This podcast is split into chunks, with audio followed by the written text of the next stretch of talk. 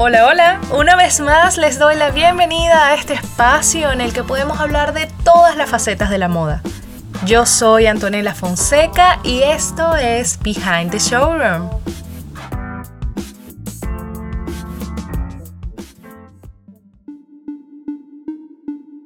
Bueno, se acabó una década y han pasado tantas cosas en el mundo de la moda el episodio de hoy es para hacer un recuento de lo que ha ocurrido hasta ahora en esta industria. Y ojo, voy a empezar hablando de tendencias, pero no es todo lo que voy a abarcar. Y por ello quiero empezar con la nostalgia. Las tendencias de moda que vimos en los 80 y 90 han estado presentes en las pasarelas y street fashion de estos últimos 10 años. La logomanía, que aún parece no agotarse. El despliegue de colores vibrantes y en neón, el animal print, el revival de las pop sleeves, los sneakers con plataforma y mucho más parecen ser lo que el público anhela y ha vestido en estos últimos años. Y esa nostalgia por lo pasado tampoco se ha peleado con la actualidad y la inmediatez de las redes sociales. Esa realidad de los likes y los shares. Una realidad que las grandes marcas tuvieron que entender y aprender eh, que el público quería más cercanía. Mejor ejemplo de esto es Instagram, o debemos decir InstaFashion, que está llena de influencers y marcas de moda con estrategias de comunicación tan fuertes que maravillan a seguidores y extraños. Si no me creen, les doy algunas estadísticas de Metric. Las mejores marcas de moda son las que lideran el listado de las principales cuentas de Instagram con un promedio de 35.5 millones de seguidores, que es el mayor número promedio de seguidores de esta red social. Y es que la moda no para de evolucionar, ni está superficial como se cree. Esta industria ha buscado verse también desde una perspectiva más positiva. La inclusión de modelos de todas las tallas no era una conversación nueva, no es una conversación que se abrió en la última década. Pero a mediados de esta década, marcas y publicaciones editoriales que solo parecían venerar a cuerpos de 90, 60, 90, empezaron a abrirse un nuevo mundo y mercado. Como lo hizo la revista Sports Illustrated en 2016, cuando invitó a la modelo plus size Ashley Graham a su portada para el especial de trajes de baño. Y así como este ejemplo, la industria ha dado y sigue dando pasos similares en esa dirección, generando un movimiento hacia la inclusión y de pensamiento dirigido al body positive. Y así como el cuerpo juega un papel tan importante para la moda, en esta década también vimos cómo las conversaciones sobre el género también se unieron al mundo de la moda. Pareciera que vivimos en un periodo en el que las expectativas tradicionales de lo que constituye el vestido de hombres y mujeres se mezclan, se difuminan e incluso se reinventan por completo.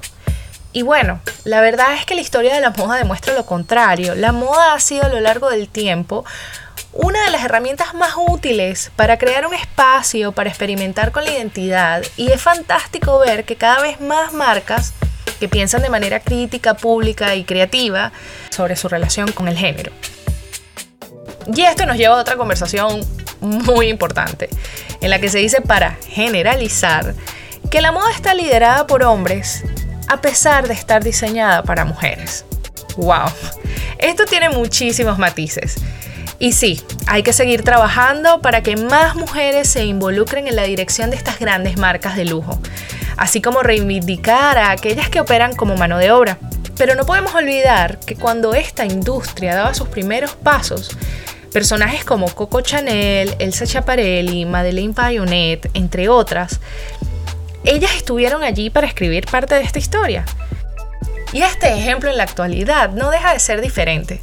Isabel Marant, Diane von Fostenberg, Donatella Versace, Miuccia Prada, María Gracia Chiuri, Claire Wade Keller, Vera Wan, Stella McCartney, Carolina Herrera, solo por decir algunos nombres, son mujeres que han buscado y han logrado tener un lugar especial en esta vasallante industria.